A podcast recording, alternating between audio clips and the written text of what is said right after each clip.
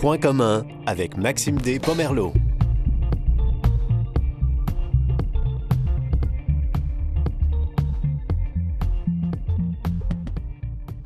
Maxime Despomerleau, vous écoutez toujours Point commun. Aujourd'hui, on souligne la Journée internationale des aînés qui est le 1er octobre avec une émission spéciale sur la participation sociale des aînés. Et euh, on, a dressé la table, on a parlé euh, de, du vieillissement de la population, on a parlé de bénévolat. Euh, il y a évidemment un, un, secteur qui est extrêmement important quand on parle des personnes âgées et c'est l'habitation.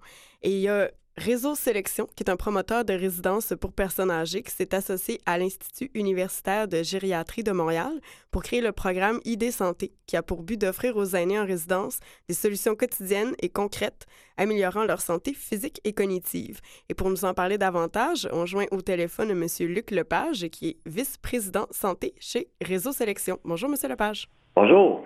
Merci d'être avec nous. Ça me fait plaisir. Donc, euh, ben, en fait, tout d'abord, j'aimerais que, qu'on, parle de, de, votre rôle dans, euh, dans cette entreprise. On dit organisme ou entreprise pour Réseau Sélection? Une entreprise. Entreprise, parfait. Alors, euh, oui, Réseau Sélection est né il y a 25 ans à Laval. C'est une entreprise typiquement québécoise. Et dans la création de, la, de l'entreprise, il y avait bien sûr l'idée des habitations pour aînés et tout ça. Mais il y avait aussi en parallèle de ça une vision sur euh, une organisation de santé qui se mettra en œuvre au service euh, de la clientèle âgée. Donc, euh, c'était quand même il y a 25 ans, c'était visionnaire d'anticiper les besoins des gens âgés comme tels et de faire une place importante à la prévention et à la promotion des saines habitudes de vie. Alors moi, j'ai j'agis auprès de l'entreprise depuis trois ans et demi déjà je suis issu du réseau de la santé publique, alors euh, je connais bien les voies du système. Et euh, l'idée, c'est de mettre en place des activités, une programmation, les ressources au service de notre, clientèle. Et puis, qu'est-ce qui a donné, en fait, l'idée de faire un partenariat avec des chercheurs universitaires? Ah ben, en fait, je connais très bien l'Institut et tout ça, et je savais que c'était le centre de recherche de l'Institut était un des meilleurs euh, en Amérique du Nord, un des plus grands également en termes de ressources. Euh, ce qui nous a poussé à aller chercher l'expertise euh, comme telle, c'était pour nous assurer qu'on ferait une diffusion des meilleures pratiques et puis qu'on se donnait comme mission, la division santé de Réseau Sélection, de vulgariser l'information, la meilleure fruit des recherches les plus adaptes comme telle. Alors, toute l'équipe de chercheurs nous ont fourni une dizaine de trucs, euh, conseils euh, et euh, ont documenté cette information-là.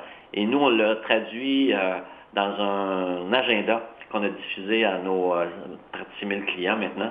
Mm-hmm. et c'est devenu l'outil au quotidien en, faisant des choses simples, en apprenant sur des concepts comme la médication, l'alimentation, l'exercice physique, la socialisation, la cessation tabagique, toutes des choses qui sont relativement connues, mais euh, qui sont mises en pratique au quotidien, mais on a euh, des bénéfices euh, immédiatement.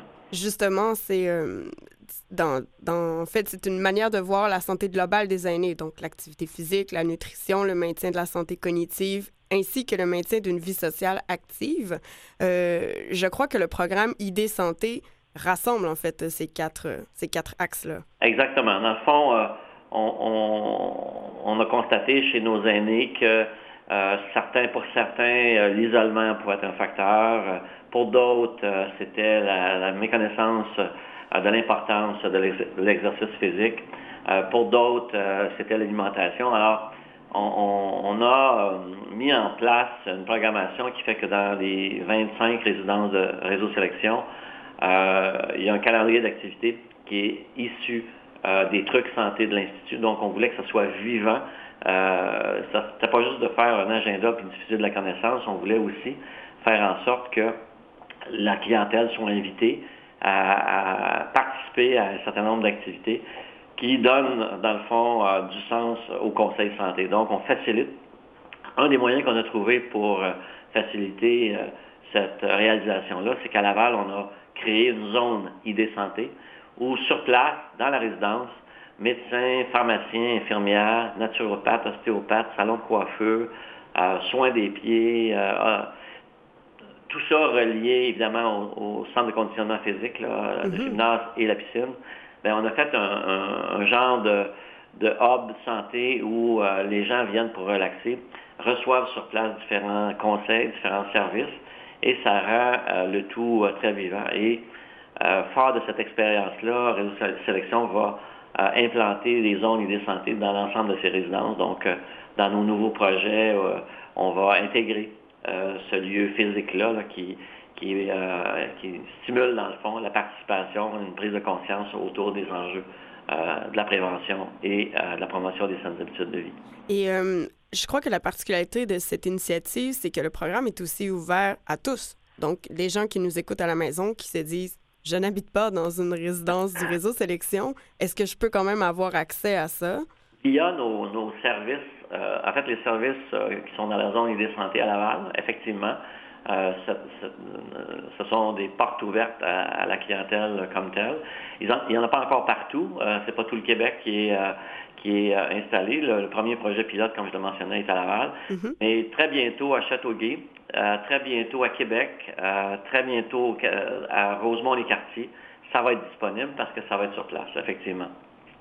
Puis, euh, en terminant, vous avez annoncé récemment un, en fait, un programme de visite du Musée des beaux-arts de Montréal, les Beaux Jeudis du Musée des beaux-arts. Est-ce que vous pouvez nous en glisser un mot?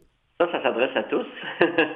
Alors, le Musée des beaux-arts nous a approchés ou c'est l'inverse, peu importe, euh, on, a eu cette idée de rendre, euh, parce que euh, l'art-thérapie, c'est quelque chose qui me préoccupait beaucoup et, les gens chez nous, on, disait, ben, on pourrait élargir notre offre de service et faire en sorte qu'on permette non seulement à nos clients de, travailler en art-thérapie avec les ateliers du Musée des Beaux-Arts, mais en même temps en commanditant, si on veut, les, beaux jeudis et en les offrant à la communauté des, des aînés de, tout le Québec finalement, parce que le Musée des Beaux-Arts euh, est un musée euh, qui est très, très, très fréquenté, euh, un des plus fréquentés au Canada. Alors, c'est notre façon de, jouer un rôle social par rapport à la clientèle.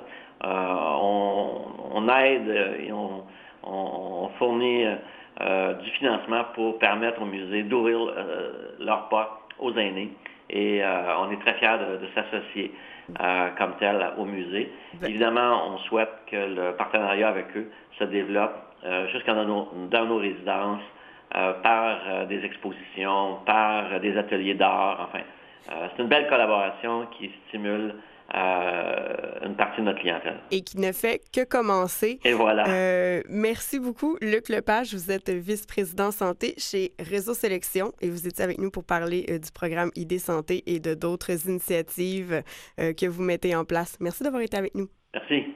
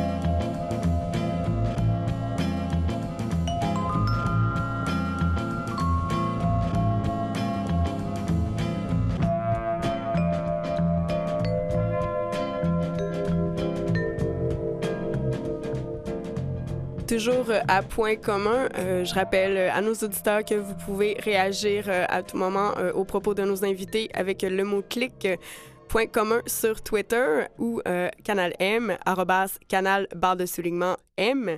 Et on, on, va parler, en fait, on, débute notre volet Sherbrooke. Nos, nos deux, derniers, nos deux dernières invités sont dans Estrie. Et on va parler, en fait, d'un mouvement euh, mondial qui est maintenant réparti à travers le monde, qui a évidemment gagné le Québec. Je parle de l'Université du troisième âge, car ce n'est pas parce qu'on est une personne âgée qu'on arrête d'apprendre. Donc, euh, pour nous en parler davantage, on a Monique Harvey, qui est directrice de l'Université du troisième âge de l'Université de Sherbrooke. Bonjour. Oui, bonjour. Merci d'être avec nous. Ça me fait plaisir. Donc, l'Université du troisième âge. Alors, pour, euh, pour les gens à la maison, même pour moi, c'est pas quelque chose de nouvel âge, là, mais c'est vraiment un mouvement euh, d'apprentissage de, qui, qui, qui est répandu partout dans le monde, en fait. Oui, en effet, et ça existe à Sherbrooke depuis 1976. Euh, ça a commencé à Toulouse, en France, en 73. Et puis, c'est rattaché à l'Université de Sherbrooke. C'est à l'université que ça a commencé. Ça a commencé modestement avec 59 inscriptions. Aujourd'hui, bien, c'est autre chose. On est rendu à plus de 20 000 inscriptions, 13 euh, 000 étudiants dans 10 régions au Québec. Et donc, euh, c'est en fait peu importe la région euh, où l'on est au Québec, on est rattaché à l'Université de Sherbrooke. Bien, disons que l'Université de Sherbrooke a UTA, l'Université du troisième âge. Il y a d'autres universités qui en ont aussi, l'Université Laval, l'Université du Québec à Trois-Rivières. Mais celle de Sherbrooke est décentralisée. Elle est présente mhm. dans dix régions au Québec. Donc voilà, c'est euh, ça. Et un... 13 000 étudiants, c'est euh, c'est un chiffre impressionnant. comment Comment est-ce que ça s'est bâti, cette clientèle étudiante-là? Qu'est-ce que les personnes, euh, justement, du troisième âge vont chercher à l'université? Ben, qu'est-ce qu'ils vont chercher? On a fait une petite étude en 2011 auprès de 1300 étudiants. Et puis, ce qu'ils viennent chercher principalement, c'est d'acquérir des nouvelles connaissances, euh, même s'ils sont âgés de 50 ans et plus. Euh, ils ont besoin aussi d'être stimulés intellectuellement. C'était aussi parmi les motivations. Et c'était aussi le fait d'apprendre avec d'autres personnes, le côté social aussi d'apprendre, de continuer de se stimuler. Et aussi la diversité des activités, des sujets qui sont présents euh, dans les différentes activités pédagogiques. Donc euh, voilà, c'est beaucoup ce qui intéresse nos étudiants. Puis, quelles sont les formations qui sont les plus populaires? Je vous dirais que l'histoire est très populaire, que ce soit l'histoire de différents pays. Euh, il y a aussi l'histoire de l'art. Euh, on, mm-hmm. on, sait que l'art intéresse beaucoup les aînés, les musées, tout ce qui est culturel. Euh, il y a les langues aussi. bon, les gens veulent voyager, donc ils veulent apprendre l'espagnol, l'anglais, par exemple. la politique, les gens veulent mieux comprendre ce qui annonce, ce qui, ce qui se passe aux nouvelles, mieux interpréter tout ce qui se passe dans le monde, euh, la littérature, euh, la santé, euh, puis aussi bien, c'est sûr qu'on a différentes formules. Il y a des cours, c'est un même sujet qui est traité de semaine en semaine, mm-hmm. et il y a des conférences qui sont de plus courte durée, et à chaque semaine, c'est un sujet différent qui est présenté. Il y a aussi des ateliers, que ce soit des ateliers d'art, apprendre le dessin, des ateliers d'informatique, et donc c'est ça. Il y en a pour tous les goûts. puis notre clientèle, ben, il faut se dire qu'elle est âgée entre 50 ans et ça va jusqu'à 94 ans. Donc, euh, on a une clientèle qui est très euh, diversifiée en termes d'âge, mais aussi en termes d'intérêt. Donc, euh, et puis, une couleur qui est bien particulière à l'UTA de l'Université de Sherbrooke, c'est l'engagement des personnes aînées, des bénévoles étudiants qui nous aident dans l'organisation des activités. Si on n'avait pas 600 bénévoles qui nous aident dans les 28 antennes au Québec, on ne serait jamais capable d'offrir autant d'activités, autant de sujets dans les différentes villes où nous sommes présents. En fait, les bénévoles, euh, ils enseignent ou ils aident euh, ils accompagnent lors de l'inscription, lors d'ateliers? Exactement. Ben, les bénévoles nous aident au niveau de la logistique, au niveau de la conception même des programmes. Mhm. Ils sont le lien entre la ville, entre les organisateurs du, du terrain, du milieu, et aussi, bon, les professeurs, les personnes ressources qui enseignent à l'UTA. Ça, c'est d'autres personnes. Ces personnes-là, bon, sont parfois euh, soit retraités de, de l'enseignement, ou bien ce sont des étudiants euh, doctorants, ou bien à la maîtrise, qui ont envie là, de continuer de transmettre leurs connaissances, leur savoir une clientèle qui est là, qui n'est pas là pour les crédits, qui n'est pas là pour les mhm. évaluations, qui est là pour le plaisir d'apprendre. Donc, c'est un peu la, la magie aussi de l'UTA, l'Université de Sherbrooke, c'est euh, de continuer d'apprendre, mais sans stress, euh, sans examen. qui rêve pas de ça un jour? oui, euh, je, crois qu'il y, a plusieurs, mais justement plus dans la tranche des, des, des 20 ans qui, qui, qui espèrent ça. Mhm. Est-ce qu'on obtient un diplôme s'il n'y a pas de crédit? Non, il n'y a pas de, diplôme. C'est vraiment la finalité n'est pas professionnelle non plus. C'est mhm. vraiment là pour le développement là, des connaissances euh, en général. Alors, euh, c'est ça. Actuellement, notre clientèle nous dit c'est ce qu'elles apprécient euh, des activités, qu'il n'y ait pas d'évaluation, mais aussi il n'y a pas de préalable non plus à nos activités, ce qui est intéressant aussi. On a des personnes qui n'ont pas terminé leur niveau secondaire et d'autres qui ont des doctorats. Donc, je vous dirais que c'est ça que principalement notre clientèle est scolarisée elle, aux deux tiers euh, de niveau collégial et universitaire, euh, donc mhm. elles ont étudié. Mais il y a aussi une bonne proportion, le tiers, qui euh, n'ont pas de grandes études, mais qui ont envie de continuer d'apprendre et puis qui n'ont peut-être pas eu la chance quand elles étaient plus jeunes. Oui, puis en, ben, en fait, ce que vous dites, c'est vraiment que ça s'adresse à tout le monde. On, on, peut y trouver, en fait, on y trouve ce qu'on vient y chercher. Exactement. Puis euh, c'est ça, il y en a un peu pour tous les goûts, comme je disais tout à l'heure. Et puis ce qui est intéressant aussi, c'est que ça nous fait rencontrer des personnes qui ont les intérêts des fois euh, similaires. Et puis euh, il, y a, des amitiés qui peuvent se créer, un nouveau réseau social aussi. C'est important vieillissant de briser aussi l'isolement. les personnes des fois, leur famille est un peu plus loin, leur réseau professionnel n'est plus, plus présent. Donc il y a ça aussi qui existe à l'UTA. Puis nos activités aussi ont lieu de jour. Euh, on sait que le soir, des fois, les personnes ont, moins envie de sortir, donc euh, euh, d'avoir des activités dans, le jour, bien, ça répond à leurs besoins encore mieux. Génial.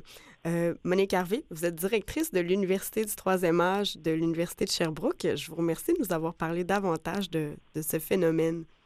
Ça me fait plaisir. Et puis les personnes qui veulent en savoir un peu plus peuvent consulter notre site Internet. Et, merci d'avoir pensé à nous. Euh, je pense qu'on ne fait pas beaucoup de publicité et c'est important que les gens connaissent un peu plus qu'est-ce qu'on fait et qu'est-ce qu'on offre dans les différentes villes au Québec. Oui, on va mettre euh, tous les détails aussi sur la page de l'émission. Je vous remercie encore. Je vous remercie infiniment. Au revoir.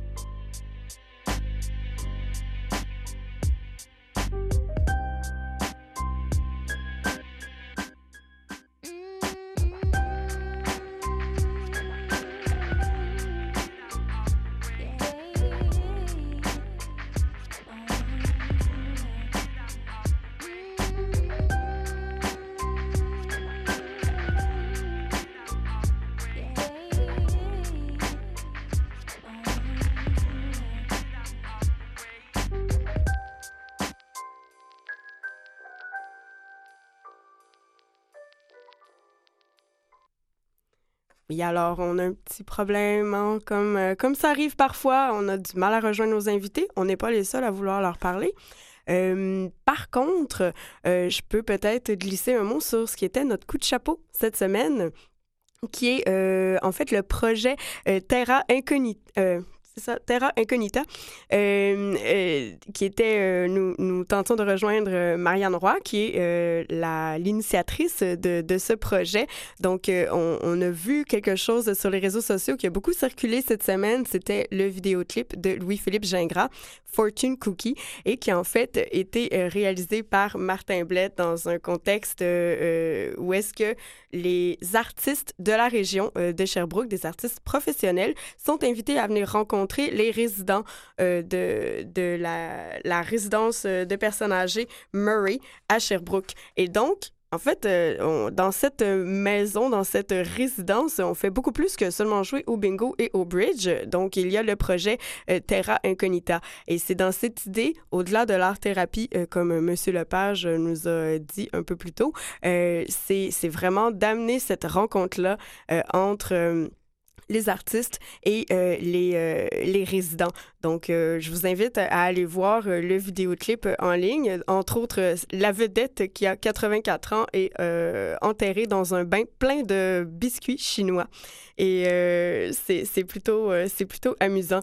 Et ça vient en fait de l'idée de cette technicienne en loisirs, Marianne Roy, qui, avouons-le, est un peu champ gauche et, souhaitait amener différentes activités euh, stimulante aussi euh, aux personnes âgées. On, vient tout juste d'en parler euh, avec Madame Harvey de de l'Université du troisième âge, comment les personnes âgées ont aussi un intérêt envers l'histoire de l'art, envers les beaux-arts, envers l'art en général. Donc, c'est quelque chose qu'on entretient à cette résidence Murray à Sherbrooke.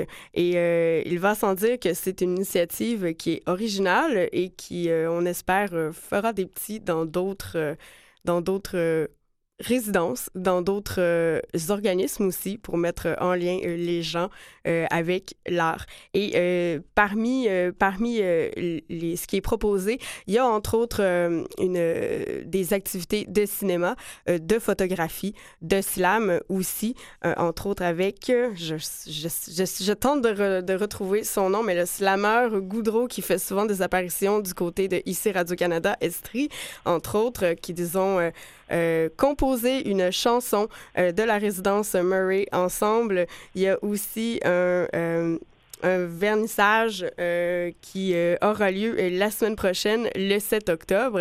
Et finalement, mon réalisateur vient de me dire que nous avons notre invité en ligne. Bonjour, Madame Roy.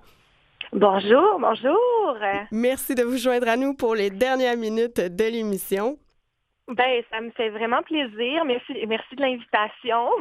Donc, en fait, j'ai déjà euh, parlé plus en détail un peu de, ben certaines oui, initiatives. J'ai entendu ça. Je trouve que vous avez fait euh, bien le tour de. Je ne sais pas qu'est-ce que je peux rajouter de plus. Là. Ben, en fait, euh, nous parler de comment est-ce que ça a été accueilli, comment ça s'est passé le processus d'amener ça dans, justement au sein de la résidence? C'est quelque chose qui a démarré au printemps dernier, je crois.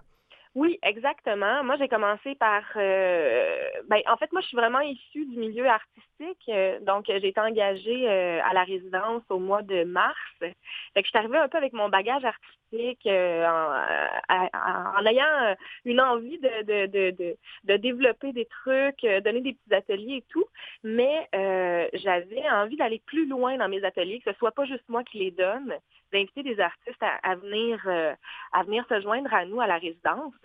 Et euh, en fait, ça, a été euh, ça a été un peu abstrait pour les résidents au départ. Tu sais, les, les, les résidents recevaient les artistes, savaient pas trop comment comment dealer avec ça. Tu sais, c'était parce qu'au départ, tu sais, l'atelier, mettons le, le, premier atelier qu'on a fait, le vidéoclip, ça a été une journée complète. Ils ont eu vraiment du plaisir là, ça a été très drôle, mais c'était un peu abstrait pour eux autres de savoir qu'est-ce qu'on va faire avec ça après.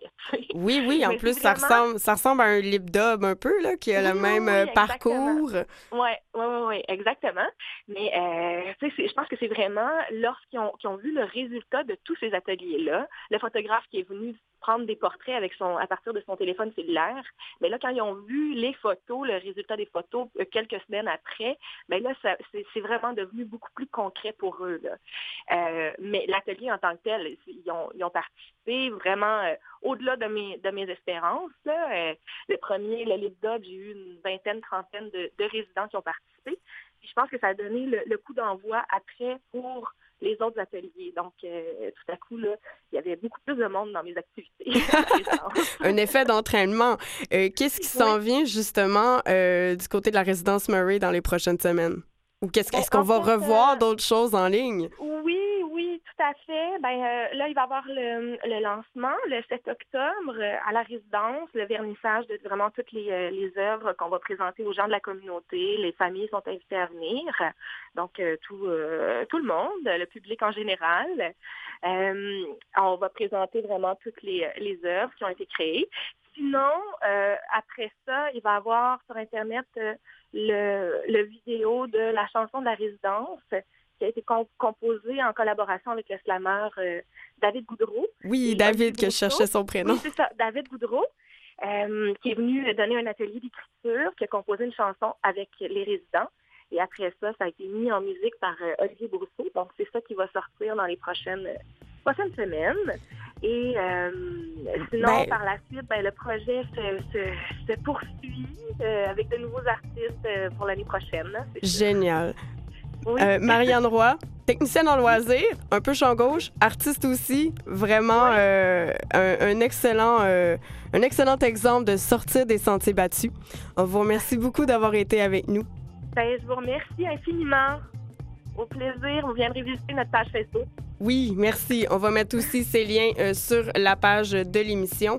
Et euh, en terminant, je prends les dernières secondes pour remercier mon équipe avec moi. À la recherche, Christiane Campagnard, réalisation Mathieu Tessier, aux médias sociaux, Kevin Breton. C'était Maxime Despomerleau pour Point commun. À bientôt.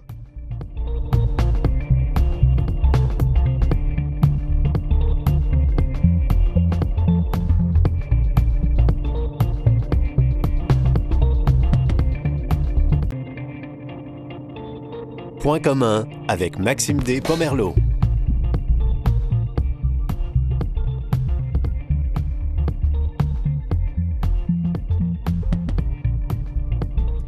Bonjour, Maxime Despomerleau pour Point commun. Aujourd'hui, 28 septembre, on souligne, en fait, on fait un clin d'œil euh, à la Journée internationale des années qui est le 1er octobre. On va parler, oui, de vieillissement de la population, mais surtout de la participation sociale des aînés. Bonne émission.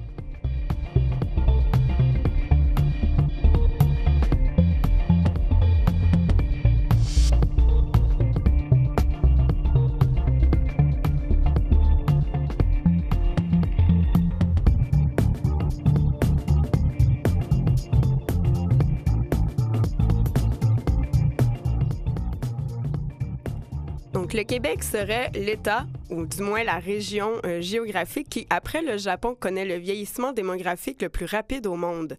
D'ici 10 ans, il y aura davantage de gens de 65 ans que de gens de 20 ans.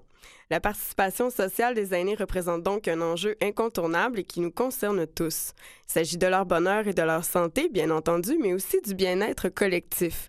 Les aînés souhaitent demeurer socialement actifs et toute la société gagnera si elle sait profiter de l'apport de cette portion grandissante de la population. C'est pourquoi il faut penser dès maintenant à des politiques et des solutions qui favoriseront cette participation. Aujourd'hui, on va s'entretenir avec des gens qui ont commencé à y penser et surtout, en fait, qui ont commencé à agir en ce sens. Et d'abord, pour mettre la table sur notre sujet du jour, on va joindre au téléphone Madame André Sévigny, directrice adjointe de l'Institut sur le vieillissement et la participation sociale des aînés de l'Université Laval. Bonjour, Madame Sévigny. Oui, bonjour. Merci d'être avec nous.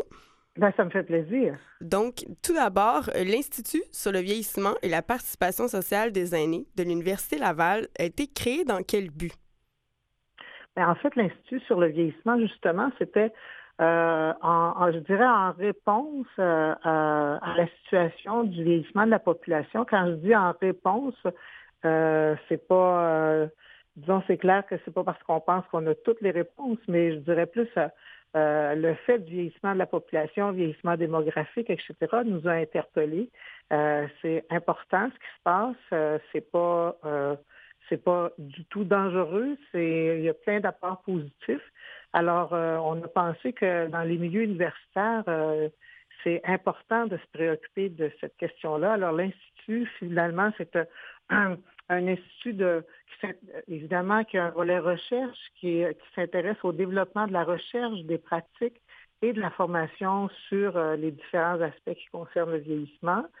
C'est euh, interdisciplinaire aussi parce que le vieillissement, ça concerne beaucoup de monde, beaucoup de disciplines, beaucoup de...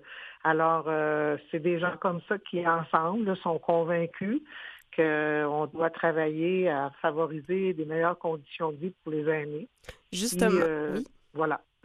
Justement, euh, quand on parle de vieillissement euh, de la population, c'est un concept qu'on a vu apparaître environ quand, dans quelles années? Comment est-ce qu'on fait pour mettre un, un début peut-être au phénomène? Ben, je ne sais pas si je suis la mieux placée pour vous répondre à cette question-là en termes historique, disons, un début. Je pense que les préoccupations ont commencé à être plus grandes quand les gens ont réalisé qu'il y avait une cohorte euh, qui vieillissait, qui s'appelle les baby boomers, mm-hmm. et qui ferait euh, c'est pas la seule raison. Hein. Il y a différentes raisons aussi. A le développement de la médecine qui fait qu'on vit plus longtemps, etc. Mais je pense que c'est vraiment, je dirais, dans les, les, les 40, 50 dernières années où là, il y a eu une préoccupation plus grande. On, on s'est aperçu que la pyramide des âges euh, prendrait une, forme différente. Et euh, c'est-à-dire qu'il y aurait peut-être plus d'aînés que de jeunes un jour. Alors, euh, je pense que c'est à travers différents aspects comme ça qu'on s'est aperçu qu'il fallait s'y intéresser. Mais ce que, je, ce que je tiendrais à souligner, par contre, c'est que euh, je, je, trouve que souvent, la façon dont on s'y intéresse, c'est comme un peu comme si c'était euh, un, danger, une crainte, un fardeau, je ne sais pas comment vous l'exprimer, mais... Tout à fait. C'est ce euh, qui se promène dans, dans les médias, c'est la manière dont c'est présenté souvent, des défis, des obstacles. Mais moi, je pense qu'il ne faut pas nier que la société a à s'adapter à ces changements démographiques, mais il y a eu d'autres changements démographiques. Moi, je, fais partie des baby boomers et quand j'étais enfant, ils ont été obligés de construire des écoles pour nous. Euh, donc, il faut toujours que la société euh, euh, s'adapte et change suivant la, situation, évidemment, démographique, etc. Donc, puis, comme je vous disais tout à l'heure, il n'y a pas seulement la situation démographique, il y a plein d'aspects qui font que Aujourd'hui, les gens vivent plus longtemps et c'est positif, à mon avis. Absolument. Euh, Madame Sivini, justement, qu'est-ce qu'un aîné? À quel âge sommes-nous un aîné? Ah, ça, c'est la question piège. C'est euh, difficile aussi à répondre parce qu'il y a différentes façons de concevoir ça. Justement, on est un groupe, euh, actuellement, on est une équipe de, de chercheurs puis de gens de, des organismes communautaires puis de la pratique qui s'intéressent à la participation sociale des aînés. c'est une des questions qu'on se pose souvent. Euh, quand est-ce qu'on est un aîné? Et en fait, euh, je dirais plutôt euh, quand est-ce que, que différents, je dirais que dans différents domaines, comment on la définit et comment on le définit le vieillissement? On est un aîné pour le gouvernement fédéral à 65 ans parce que c'est l'âge où on a accès à la sécurité de la vieillesse. Mm-hmm. On est un aîné euh, dans les clubs de l'âge d'or du Québec à 55 ans, 50 ans. Bon, tu sais, c'est vraiment, je pense que ce qui nous interpelle surtout à propos du vieillissement, il y a aussi l'autre question, est-ce qu'on est des vieux, des aînés, des personnes âgées, comment on s'appelle? Mm-hmm. Je pense que moi, ce qui me qui m'intéresse le plus là-dedans, c'est surtout de voir euh, qui, en vieillissant, connaît des situations qui méritent qu'on développe des appuis ou des soutiens pour permettre que les gens aient un vieillissement dans les meilleures conditions possibles? Il y a des gens qui ont 65 ans et qui ont besoin de certains soutiens parce que leur état de santé, parce que leur état financier, etc. Il y a des gens qui ont 80 ans qui sont souvent dans les meilleures conditions. Mm-hmm. C'est difficile à dire. C'est très variable. Oui, je pense.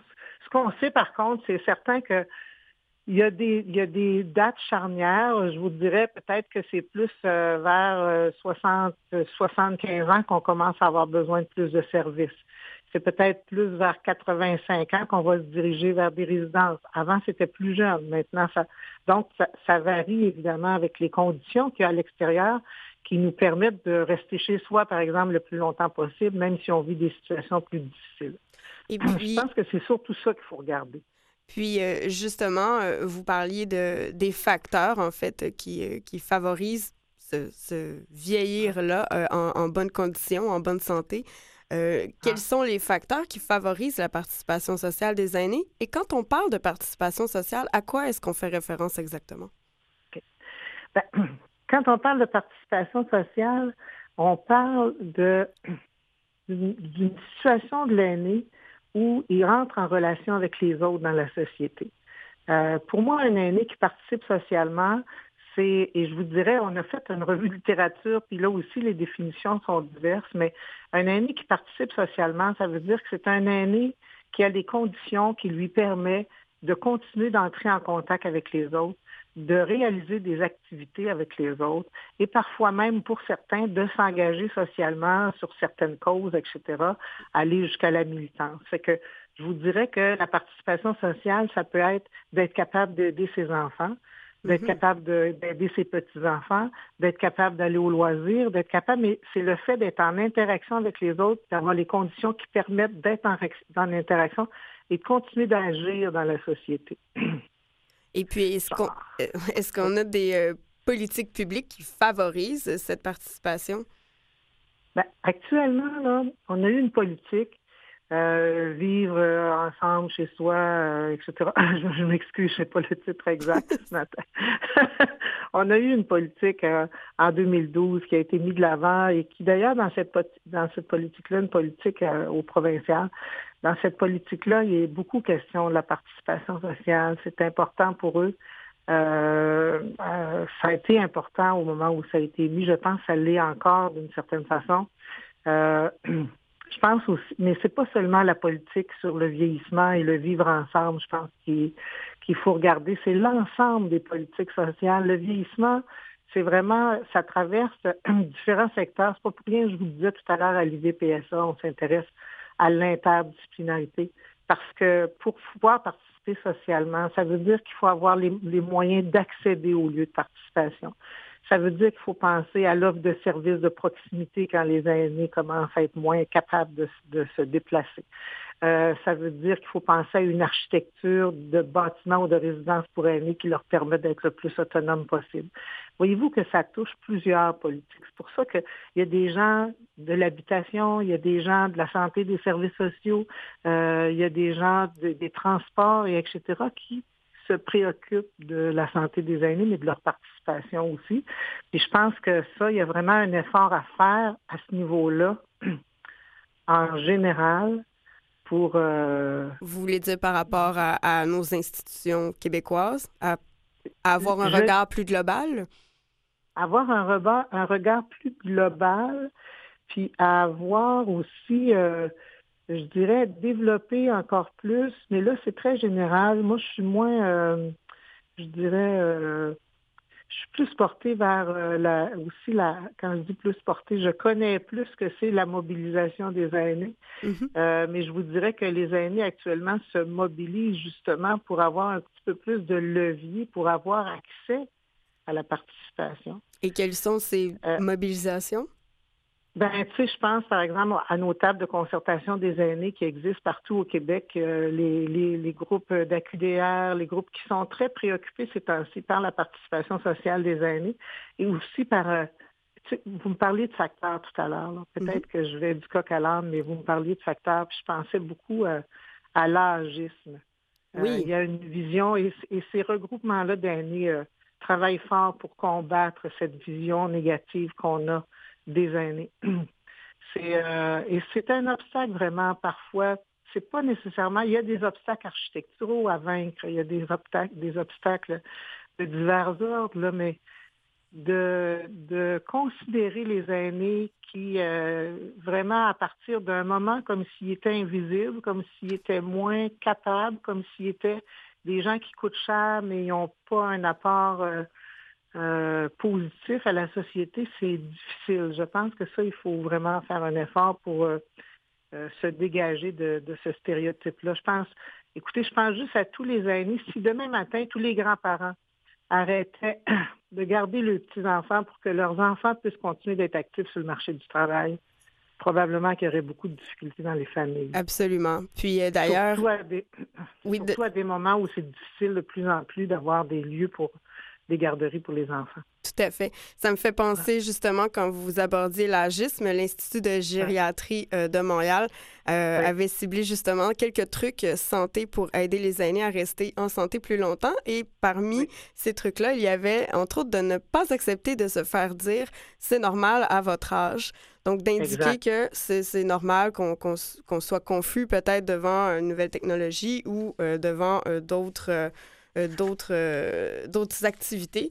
Donc, de refuser cette, étiquette-là et de, de, sensibiliser les autres euh, à ça. On va, nous, euh, continuer notre émission en parlant, entre autres, d'une très belle forme de euh, d'implication sociale, de participation sociale des aînés, notamment avec le bénévolat. Madame André Sévigny, vous êtes directrice adjointe de l'Institut sur le vieillissement et la participation sociale des aînés de l'Université Laval. Je vous remercie d'avoir été avec nous. Ben, je vous remercie beaucoup, madame. Merci, au revoir.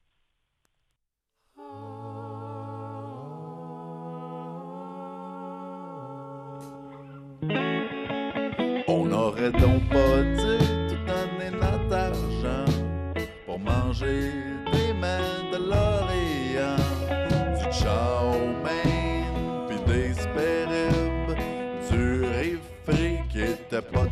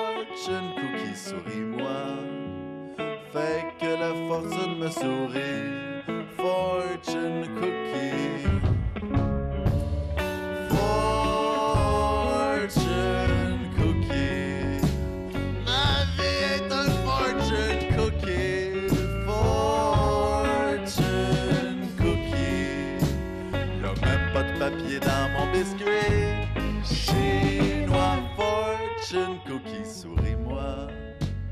Fait que la fortune me sourit. Fortune cookie.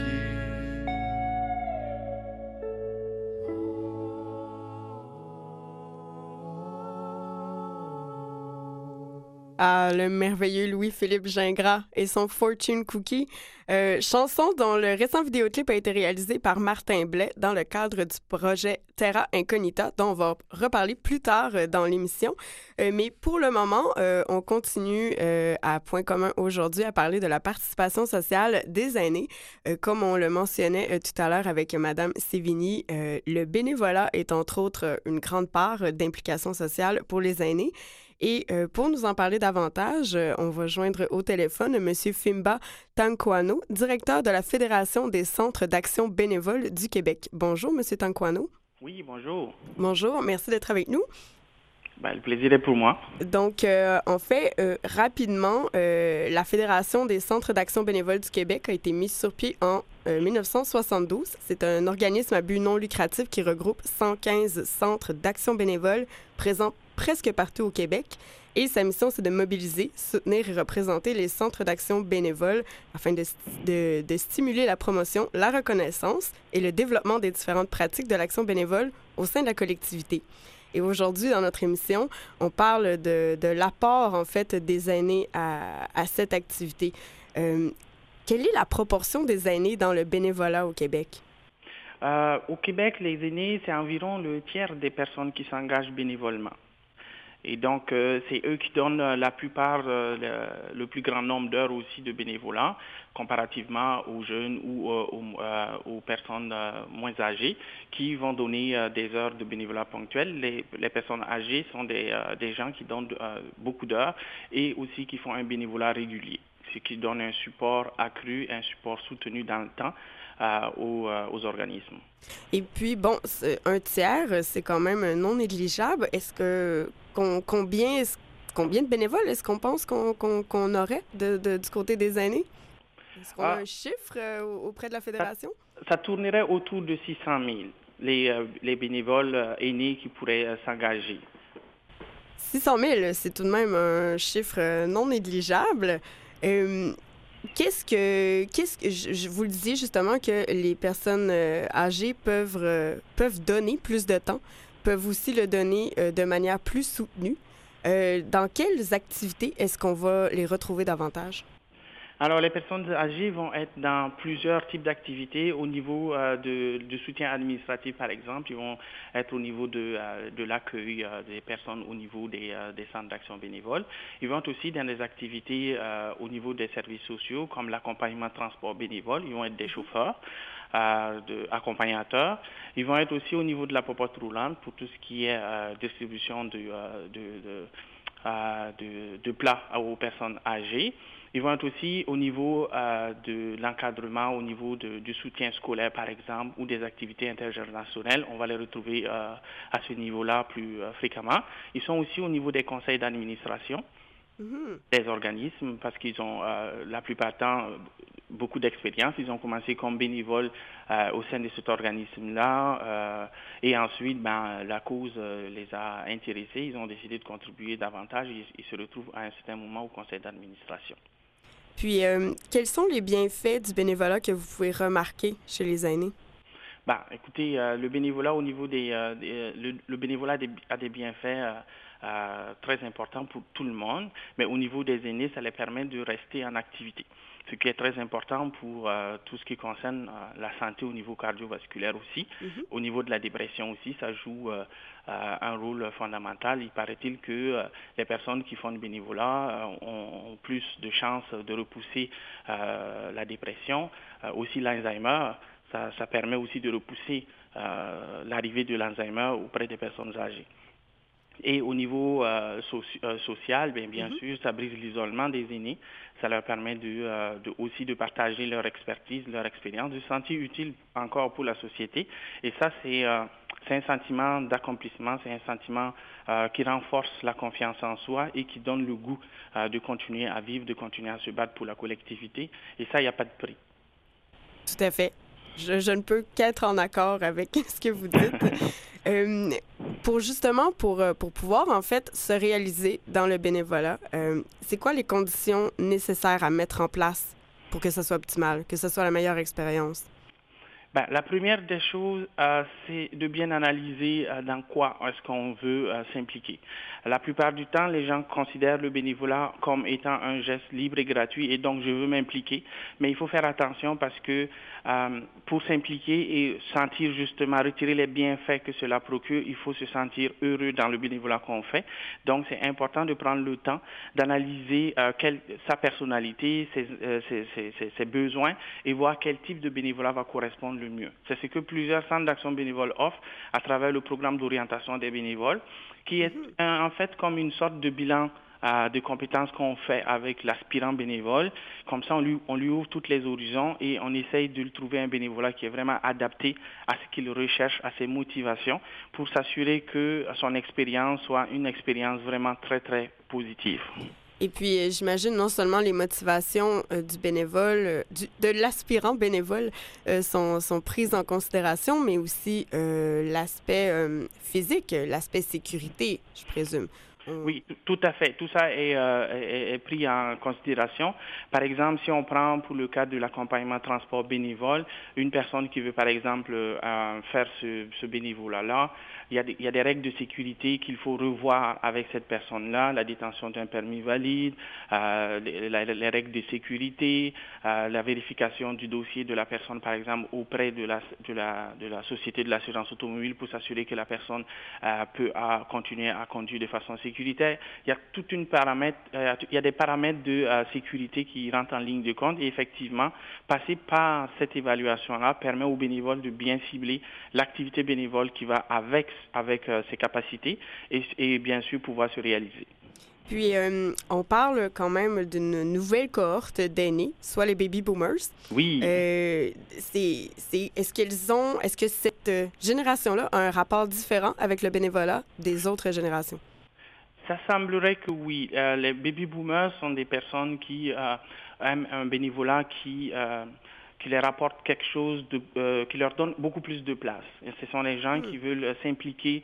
Euh, ils recherchent un engagement dont les objectifs sont clairs, euh, clairement énoncés et qui est bien géré euh, et euh, agréable à accomplir. Donc, ils vont rechercher des organisations qui sont bien structurées, des organisations qui sont capables de les, de les, de les proposer des défis mhm. et des organisations, oui, qui sont capables de suivre aussi leur rythme parce que la plupart du temps, c'est des gens qui ont beaucoup ben, beaucoup d'expertise de variée et qui vont être là pour les mettre à profit au sein des organisations. Donc, probablement qu'avec la, la, venue de cette nouvelle cohorte-là, les organismes vont devoir s'adapter à, cette nouvelle euh, génération de bénévoles. Puis, euh, comme euh, regroupement d'organismes communautaires, la Fédération porte des dossiers politiques qui visent à défendre les intérêts de ses membres. comment est-ce qu'on perçoit le bénévolat au Québec? actuellement, je dirais que au niveau gouvernemental, on se pose beaucoup de questions. Euh, surtout quand on voit, par exemple, euh, le projet de loi 56 sur euh, le lobbyisme on voit clairement que le gouvernement, dans, son, dans sa proposition de, de, projet de, loi, mhm. n'a pas tenu compte justement de l'apport des bénévoles, puisque ceux-ci risqueraient d'être assujettis à la loi et se retrouver sur la liste des lobbyistes. Ok, donc ça va freiner, selon nous, l'implication des bénévoles. Déjà, quand on, voit que plusieurs organismes, sinon 54% des, euh, des, des, OBNL, des organismes à but non lucratif, fonctionnent uniquement qu'avec des bénévoles. Fait que euh, les assujettir à une loi pareille, ben ça voudrait, euh, ça pourrait entraîner purement et simplement la mort de certaines activités citoyennes parce que ça empêcherait justement ces citoyens-là qui veulent s'adresser à leurs représentants qu'ils ont eux-mêmes élus pour défendre leur cause auprès de qui de droit, n'auront plus la possibilité ni la liberté d'aller les, euh, les, toucher euh, et leur parler de leurs problématiques, sans passer par un registre qui est beaucoup trop lourd administrativement pour des gens qui donnent de leur temps volontairement et qui pourraient être soumis à des, à des pénalités, à des sanctions pécuniaires exagérées. Donc nous pensons que des fois, euh, le gouvernement, malgré le fait qu'ils ont euh, signé une déclaration en 82 qui, ah, 82 pardon, en 2002, qui plus récent, c'est plus récent, qui vient montrer l'importance du bénévolat au Québec, ben, ils prennent des décisions des fois que, euh, qui sont très questionnables à ce niveau-là. Mais de, façon générale, l'opinion publique, le bénévolat a toujours une place très importante dans la vie des Québécois et nous, on le voit tous les jours parce que euh, l'engagement se renouvelle à tous les jours.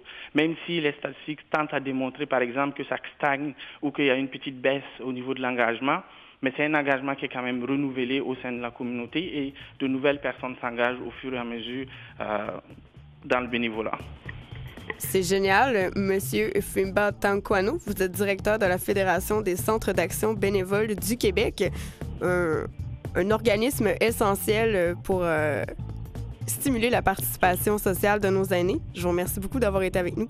Ben, merci à vous aussi. Puis euh, si j'ai une petite minute, euh, j'aimerais conclure en disant aussi qu'il y a un autre point qui nous intéresse beaucoup. Et puis, euh, On n'a pas de petite minute, malheureusement. ben, Faut juste le grave. nommer. Ben, c'est la question de la vérification des antécédents judiciaires qui devient très compliquée actuellement parce que la GRC veut commencer à charger euh, pécuniairement les organismes pour ce faire et donc ça va rendre encore plus compliqué la participation bénévole au Québec. On va suivre ce dossier-là. Merci beaucoup d'avoir été avec nous. Merci à vous, bonne journée.